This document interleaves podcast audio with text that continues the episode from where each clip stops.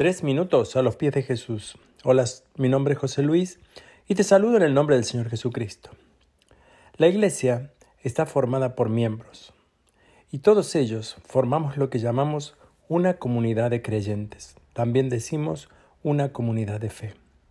Pero para explicar mejor qué significa esto como comunidad, porque muchas veces algunas personas confunden la comunidad con un club o con alguna otra organización de beneficencia. La Iglesia, por cierto, puede tener todas estas funciones también.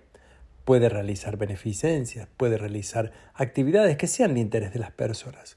Pero para entender y explicar la función que la Iglesia tiene, se me ocurrió leerles hoy Hechos capítulo 2 del verso 42 al 47, que lo describe tal cual es. Y dice así, todos los creyentes se dedicaban a la enseñanza de los apóstoles y a la comunión fraternal, a participar juntos en las comidas, entre ellas en la cena del Señor y la oración. Un profundo temor reverente vino sobre todos ellos, y los apóstoles realizaban muchas señales milagrosas y maravillas. Todos los creyentes se reunían en un mismo lugar y compartían todo lo que tenían. Vendían sus propiedades y posesiones y compartían dinero con aquellos en necesidad.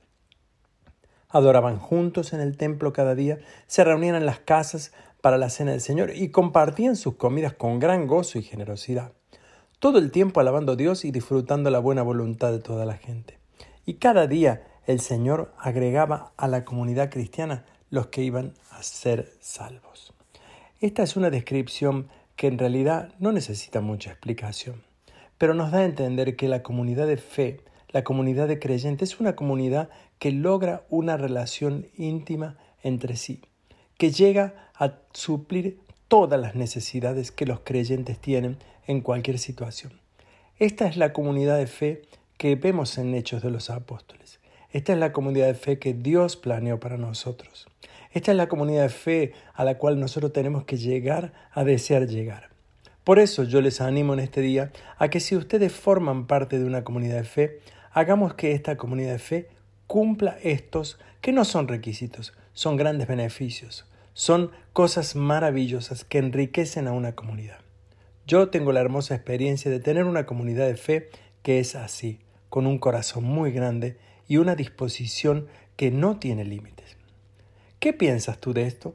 Nos gustaría escuchar tu testimonio o opinión. Puedes dejárnoslas en iglesialatina.com. Que el Señor te bendiga.